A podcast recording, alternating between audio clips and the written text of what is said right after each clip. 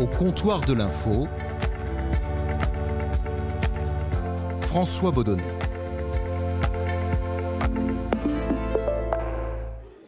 Et au comptoir de l'info, aujourd'hui, j'ai été rejoint par Thomas Soto. Salut Thomas. Bonjour François. Tu es présentateur euh, de journaux et euh, de l'émission Vous avez la parole sur, euh, sur France 2. Tu es chaque soir du lundi au jeudi sur RTL, hein, dans, dans RTL Soir. Est-ce que la télé et la radio, ce sont deux exercices de journalisme qui sont différents ce sont deux exercices de journalisme qui ne sont pas fondamentalement différents, parce que la matière, ça reste l'actu, ça reste le news, ça reste le traitement de l'actu. Les questions qu'on se pose, c'est les mêmes, c'est comment on traite les choses, quelle ampleur on donne à tel événement, euh, ce sont des choix éditoriaux, c'est une hiérarchie, donc fondamentalement non. Après, euh, évidemment, la radio a, une simplicité technique qui rend les choses beaucoup plus faciles euh, de ce point de vue-là. Et la télé euh, a un effet sur les invités qui font qu'ils ne sont pas complètement les mêmes quand ils sont euh, face à une caméra télé ou quand ils sont face à un micro en train de parler comme on est en train de le faire là. Donc, donc ça, la télé peut être parfois un peu plus complexe parce que les gens se la complexifient, alors que l'exercice est fondamentalement le même. Et moi, je pense qu'on doit parler de la même façon à la télé, à la radio ou dans la vie ou au comptoir de l'info. Est-ce qu'il y a une pression plus forte quand tu présentes par exemple le 20h sur, France 2 Est-ce que euh, sur tes épaules, euh, tu as une pression plus forte? Ben non. En fait, c'est quelque chose qu'on me pose souvent comme question. Et, moi, j'ai toujours l'impression de parler à une personne. Je ne sais pas qui est cette personne, mais je lui parle depuis que j'ai commencé la, radio. Et je me suis dit ça la première fois quand j'étais euh, à RMC, j'étais correspondant à Montpellier en 1995, à moins que ce soit 1895. Et, on faisait des décrochages régionaux. Donc pour le coup, c'était pas du tout une audience de 20 heures ou une audience euh, d'RTL. C'était vraiment toute, toute petite audience. Mais je, je, me suis toujours dit, mais tu parles à une personne. Et c'est un truc que j'ai toujours gardé en tête. Je ne sais pas pourquoi. Peut-être pour évacuer le stress, en fait. Peut-être que c'est ça mon antidote. Alors justement, il y, a, je dirais, un, style Thomas Soto. Euh, moi, il y a un style François Baudonnet, comme il y a un style tout le monde. Et je trouve que tu es, euh, ce, qui, ce qui est marquant, c'est que tu parais décontracté. Quel, mmh. que soit, euh, quel que soit d'ailleurs le, le, le, sujet, alors évidemment il y a des sujets plus graves que d'autres, mais globalement sent que tu es décontracté. Est-ce que c'est une façade ou est-ce que tu es réellement décontracté? Non, c'est n'est pas une façade. Je, reste à ma place et ma place, c'est d'être moi-même. En fait, ce qu'on fait de mieux dans la vie, c'est d'être soi-même ou de moins mal. Et donc, je cherche pas à me dire, tiens, là, je suis euh, présentateur d'une grande tranche d'infos à la radio, ou tiens, là, je présente un amateur, attention, il faut que je fasse une tête euh, sinistre. Non, pas du tout. Je, suis moi-même avec mes questions. Et je crois que c'est pas un truc de forme, en fait. C'est presque un truc de fond. C'est-à-dire que si tu arrives et que tu te mets dans un costume, tu te mets dans un carcan, eh ben, ça veut dire que ton cerveau aussi va être dans un carcan. Moi, je veux être là avec les questions que je me pose. Et les questions que je me pose, c'est les mêmes que quand je suis dans la rue, quand je discute avec un pote ou quand je, suis, quand je prépare un journal. Pour moi, c'est pareil. C'est, Pardon, hein, c'est, pas un peu démagogique ça Parce que on peut pas être ah. exactement pareil en, en studio, avec euh, une équipe technique. Non, avec, non, mais euh, dans, dans, dans, le questionnement, si, on peut être pareil. Les questions qu'on se pose, on m'a toujours appris, la seule question idiote, c'est celle qu'on n'ose pas poser. Voilà, et, c'est, euh, donc c'est pas, non, je crois pas que ce soit démagogique. Puis je, crois que la démagogie, et quand, on joue un rôle, ça se voit très vite. C'est-à-dire qu'on peut le faire une fois, deux fois, trois fois, mais que sur la, durée, on voit très bien qui on est.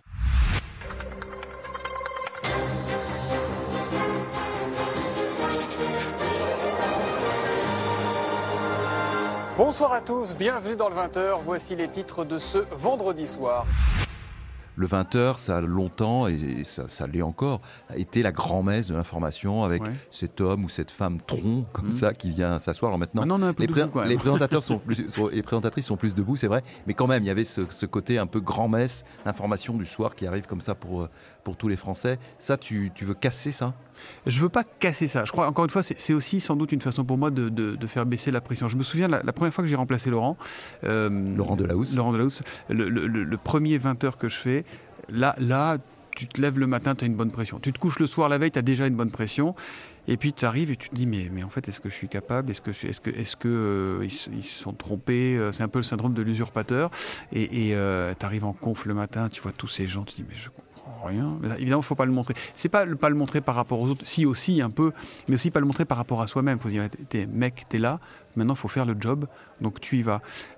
Et, je me souviens dans l'après-midi, j'ai reçu, mais j'avais mon portable à côté de moi et j'arrêtais pas de recevoir texto. Et bonne chance, et good luck, euh, ça va, ça va bien se passer. C'est horrible. Et, du coup, j'ai coupé mon portable. Ce jour-là, c'est à peu près moi qui suis totalement addict à cette saloperie. J'ai coupé et les deux, deux dernières heures et demie, j'avais plus de portable. Et là, là j'ai senti la pression. Après, moi, je ne suis pas hermétique à la pression. Je ne suis pas hermétique au stress, je ne suis pas hermétique euh, au trac. Sauf que moi, le stress, la pression, le trac, je l'ai dans la préparation. Je l'ai dans la journée. Après, une fois que c'est prêt, euh, t'invites des potes à dîner. Euh, le problème, c'est pas, c'est pas quand tu veux leur servir de plat, le dîner il se passe bien. C'est ce que tu fais en amont, c'est la préparation. C'est est-ce que, est-ce que, est-ce que j'ai mis ce qu'il fallait, est-ce que c'est les bons ingrédients, est-ce que c'est le bon dosage. Et un 20h, c'est tout ça. Un 20h, c'est comment on hiérarchise, comment on traite quel sujet. La certitude qu'on a à 8h30 du matin quand on arrive, c'est pas la même que celle qu'on a à la conf de 10h30, c'est pas la même que celle qu'on a à la conf de 15h. Ça veut pas dire qu'on change d'avis, qu'on change du tout au tout et qu'on est des girouettes, mais ça veut dire que tout ça se mature, tout ça se réfléchit et c'est c'est là qui se joue en fait. Après quand tu arrives en plateau, quand tu arrives en studio, c'est du plaisir.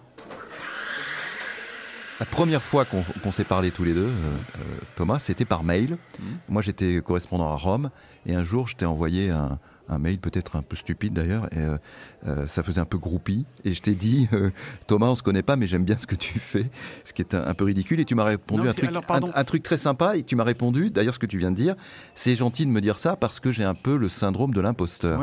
Est-ce que ça t'est passé ça maintenant? Est-ce que tu es à l'aise dans tes baskets? Avoir le syndrome de l'imposteur, ça ne veut pas dire ne pas être à l'aise dans ses baskets. Euh, oui. Est-ce que tu es légitime alors? Tu te sens légitime? J'espère, j'espère l'être. Je pourrais jamais répondre complètement oui à cette question. Je, parce que parce que euh, le doute est, consubstantiel de ma personne et je pense qu'il doit être consubstantiel au journalisme aussi. Donc euh, je ne te fais pas une réponse totalement modeste, au contraire, je pense que c'est une qualité de douter dans notre métier. Voilà, et que peut-être qu'on ne doute pas suffisamment. Après, il faut pareil, c'est toujours une question de dosage. Il ne faut pas se faire bouffer par les doutes. Il y a un moment, il faut aussi savoir, et quand on est en responsabilité d'un journal, d'une tranche de radio, d'un journal papier, et, quand on est rédacteur en chef, ou quand on est. Il faut savoir trancher. Et aussi accepter parfois d'avoir tranché, de s'être planté. Je reviens juste sur un truc que tu dis. C'est pas stupide d'envoyer un mot à quelqu'un pour lui dire qu'on aime bien ce qu'il fait ou qu'on n'aime pas ce qu'il fait. C'est vachement utile. Ah, c'est vachement utile. Alors aujourd'hui, c'est totalement hystérisé par les réseaux sociaux, c'est totalement hystérisé par Twitter. On, est passé de l'échange à la haine du quotidien, mais euh, ce sont des retours qui sont importants. Euh, de même que le retour qu'on va te faire dans la rue, de même que le courrier, parce qu'il y a encore des gens qui écrivent, c'est important parce que ça dit des choses. Quand on est dans la nuance, je pense que notre, notre époque manque tragiquement de nuance. Mais je pense qu'on peut et qu'on doit tout se dire, mais dans le respect, dans la nuance. Je vais donc corriger une boulette tout de suite que me signale Thierry27200 sur Twitter. Tout à l'heure, on parlait du PIB et j'ai dit par erreur, par lapsus, que c'était 2 milliards le point de, PIB. Eh bien non, c'est 23 milliards à 1% du PIB, représente 23 milliards puisque le PIB français, c'est environ 2300 milliards d'euros. J'espère que c'est plus clair. En tout cas, cette fois, c'est juste. Alors Thomas, tu, nous disais tout à l'heure que tu es addict euh, de cette petite chose là, qui est le téléphone portable. En l'occurrence, là, c'est le mien qui est posé sur, la, sur la table. et le mien n'est pas sur le comptoir. Hein, merci. Voilà. Euh, mais euh, il s'est passé ce qu'on vient d'entendre, c'est-à-dire que lors, euh, lors d'un journal télévisé, euh, quelqu'un a, envoyé sur Twitter un, message pour dire que tu t'étais trompé. D'abord, est-ce que c'est vrai? Oui, c'est vrai. J'ai fait un message véridique. Ah, totalement. Ah oui, oui. Ah oui, oui. Ah, ça, ça serait, ça, ça serait pas acceptable parce que ça romprait le lien de confiance avec le téléspectateur de bidonner un truc pareil. Alors, ça veut dire quand même que pendant que tu es à l'antenne, je regarde. Tu regardes Twitter. Je regarde, oui, bien sûr. C'est compatible? Oui, c'est compatible et ça dit des choses et ça. Oui, au contraire, même pour moi c'est même nécessaire dans mon, dans mon fonctionnement. Je regarde évidemment, on a les, dépêches des agences de presse, etc.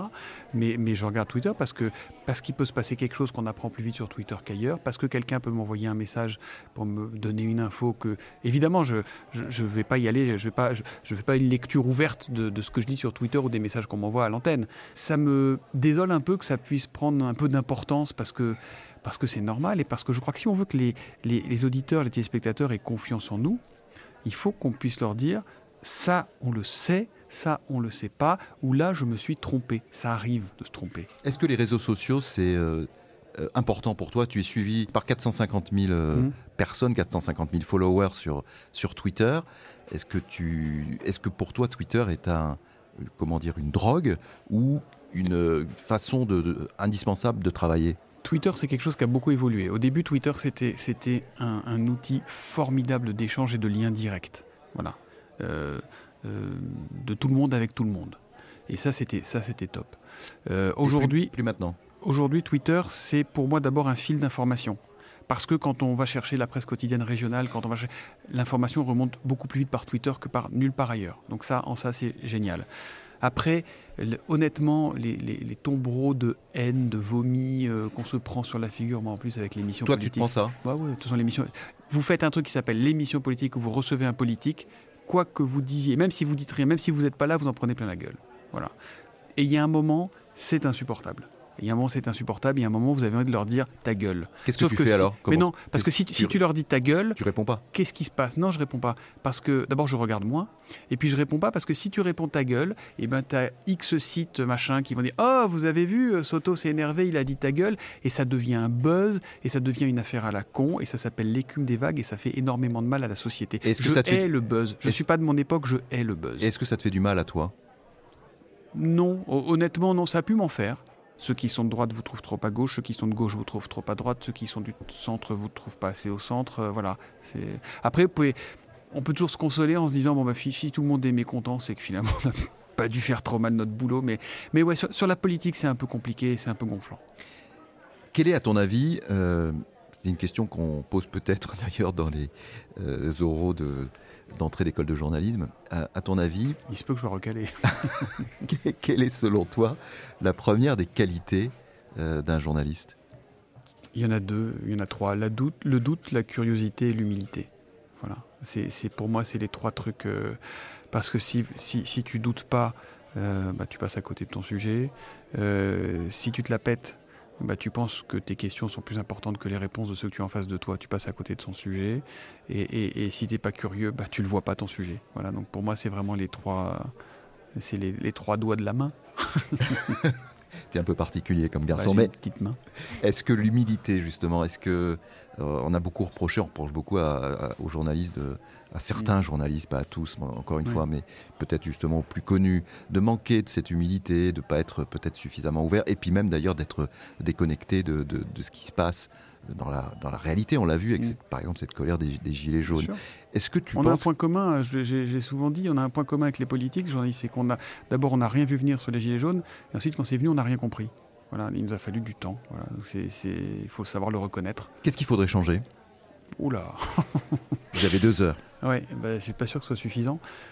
Qu'est-ce qu'il faudrait changer? Je, Peut-être qu'il faudrait qu'on ait davantage de gens qui, qui nous ressemblent moins. Peut-être qu'il faudrait, tu parlais des oraux d'école de journalisme, peut-être qu'il faudrait réaccepter l'idée qu'on n'est pas obligé de sortir d'une école de journalisme pour être journaliste. ce qui est le cas actuellement, en fait. Ce qui est le cas actuellement. Actuellement, euh, quand on n'a pas fait une grande école de journalisme, on n'a aucune chance de rentrer dans un grand média audiovisuel. C'est ça. Et donc ça, ça, je pense que c'est fondamental parce que finalement, on on critique beaucoup l'ENA et toutes ces grandes écoles. On dit voilà, ils sont tous dans le même moule. Bah, peut-être que nous, c'est un peu pareil.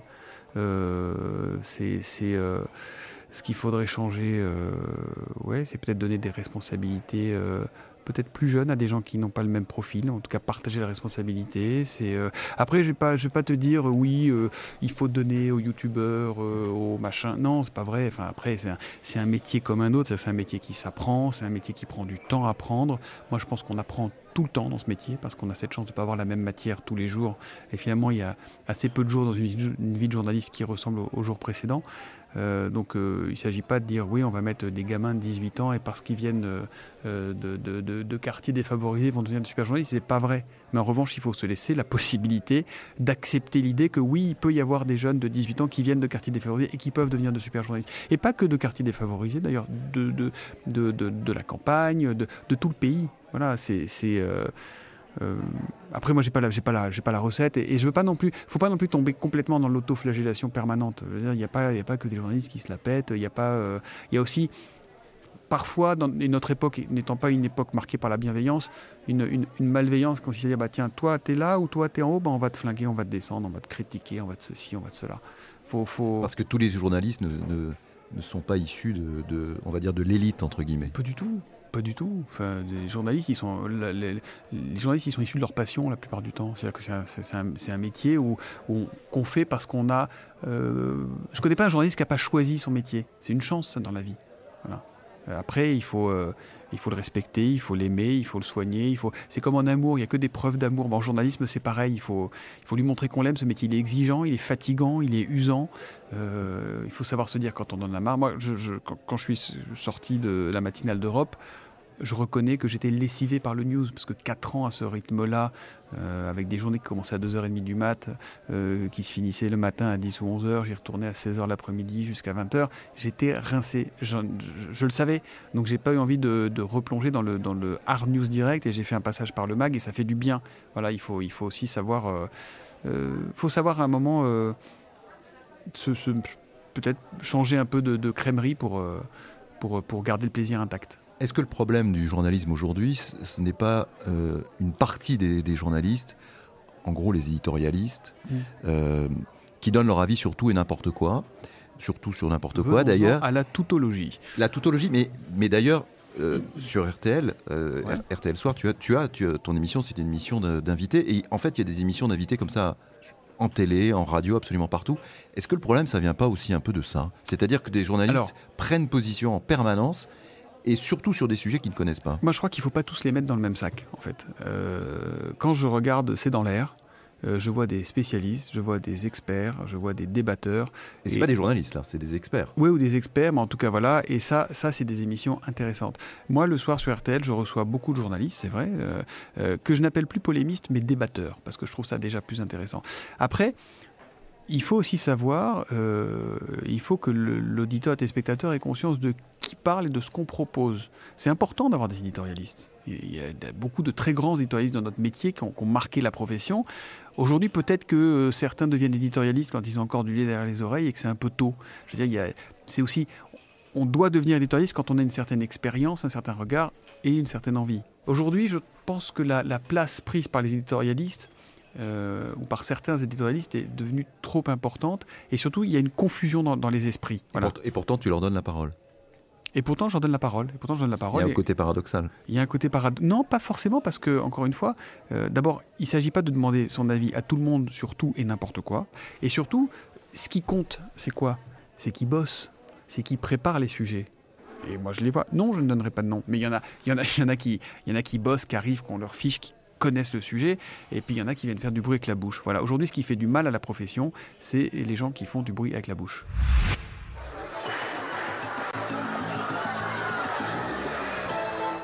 Bonsoir, bonsoir à tous. Bonsoir Léa, bonsoir à tous. Le, 5 décembre, c'était la première grosse journée de mobilisation contre la réforme des retraites. La profession, il y a une partie de la profession qui s'appelle les, journalistes politiques, mmh. euh, qui par le passé euh, je ne sais pas si c'est. Enfin, tu, me le diras puisque tu, tu, animes euh, donc l'émission qui s'appelle avec, Léa. Vous, avec Léa Salmé, l'émission qui s'appelle Vous avez la parole.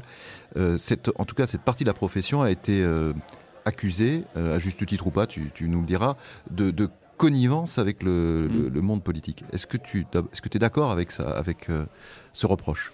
La seule chose que doit se poser celui qui regarde ou celui qui écoute, c'est est-ce que, euh, est que Léa et Thomas posent les bonnes questions? Est-ce qu'ils vont à la relance? Est-ce qu'ils euh, obtiennent des réponses? Voilà.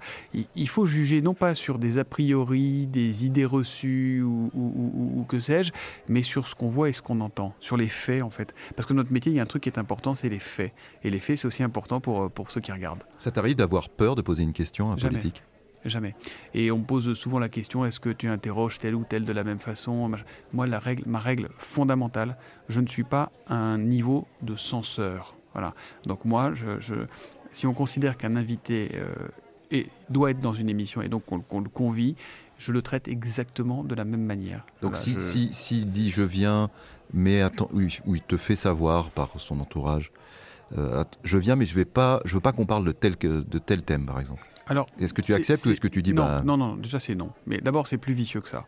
Euh, c'est les chargés de com, les entourages qui disent. Euh, et pour dire la vérité, ça arrive. Moi, j'ai pas de souvenir là sur que ça arrive sur de la politique. Ça arrive chez les grands patrons, beaucoup, ça, parce qu'ils sont très, ils sont très staffés, machin. Oui, il vient, mais attention, pas cette question. Et donc Eh ben non, il vient pas. Il vient, mais il nous faudrait les questions. Bah non. Alors ça, c'est génial parce qu'il y, y, a un super fantasme sur les questions aussi. Est-ce que vous leur donnez les questions, machin? Évidemment. Ce qui est bien, c'est que tu fais les questions aussi. Là. Mais non, mais évidemment que non. Mais parce que c'est ce que, c'est ce que j'entends en permanence. Évidemment que non, qu'on leur donne pas de questions. Mais ils sont pas complètement cons. Je veux dire, l'actu, ils la connaissent, les sujets, ils les connaissent. Celui qui va venir nous voir aujourd'hui, qui va dire, euh, il n'y aura, pas de questions sur les retraites. Euh, bah, bah, mon pauvre ami, change de métier, quoi. Donc il n'y a pas de voilà. Alors après, de temps en temps, oui, on va demander le prix du pain au chocolat, on va demander, voilà, puis on s'amuse avec ça. Euh, et voilà. Je ne sais pas d'ailleurs si c'est ce qu'il y a de plus noble dans notre métier. Je le dis avec d'autant plus de, de, détachement que la question pain au chocolat de François Copé, c'est moi qui l'avais posée à l'époque. Mais, mais c'est pas ce dont je suis le plus fier. Voilà. T'es pas à la recherche de la petite phrase? Je, je, François, je hais le buzz.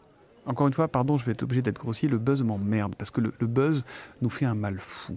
Voilà. Et que. Et, que, et alors pourquoi, par exemple, euh, parce que ça c'était quand même un coup médiatique, pourquoi avoir invité, euh, avec Léa Salamé, pourquoi avoir invité François Fillon? Mais parce que. C'était un, choix étonnant quand même. Parce qu'en plus. Pas parce qu'en plus il n'a rien dit euh, de nouveau tout au long de l'émission. Ouais. J'ai pas le sentiment que ça ait fait avancer véritablement le débat. Il y avait un procès qui arrivait. Hmm. C'est quand même un choix étrange, non? Et pourquoi? Pour les raisons que je viens de te dire Moi, je vois vois pas du tout. Euh, François, François Fillon euh, avait disparu des radars euh, depuis le soir du premier tour. On ne pas entendu en France. il n'avait pas parlé, il s'était pas exprimé, rien du tout. Et on était tous, je pense, beaucoup de journalistes se disaient, ce serait vachement bien de l'avoir, etc., etc. Là, il se trouve qu'on arrive à le, convaincre de, venir. après, oui, il a son agenda. Oui, Mais François, si on arrête d'inviter tous les politiques qui sont mis en examen, il n'y a pas avoir beaucoup de monde. Hein. Je, caricature un peu, mais euh, moi je vois pas où est le problème. On, lui a posé les questions qu'on voulait lui poser, il a répondu de la manière dont il voulait répondre. Alors toi tu, tu estimes qu'il n'a pas dit grand-chose, peut-être, mais euh, moi je vois vraiment pas où est le problème. On est une émission politique, euh, c'est quelqu'un qui était euh, vu et vendu d'ailleurs par, par, la profession comme le chef de l'État le lendemain de la primaire de la droite en, novembre 2016 ou en décembre 2016. moi ça m'intéresse dans une émission politique d'entendre François Fillon, puis il y en a plein d'autres que j'ai envie d'entendre. Créer l'événement sans créer le buzz. Je, vais te prendre un exemple. il y a quelques semaines, Nicolas Hulot est venu faire deux heures sur RTL parce qu'il était bouleversé, mais sincèrement bouleversé par les incendies en Australie et par leurs conséquences. Et il dit Je veux parler, je veux parler. Et, je dis bah, Venez, euh, on, va faire deux heures, on fait une émission, etc.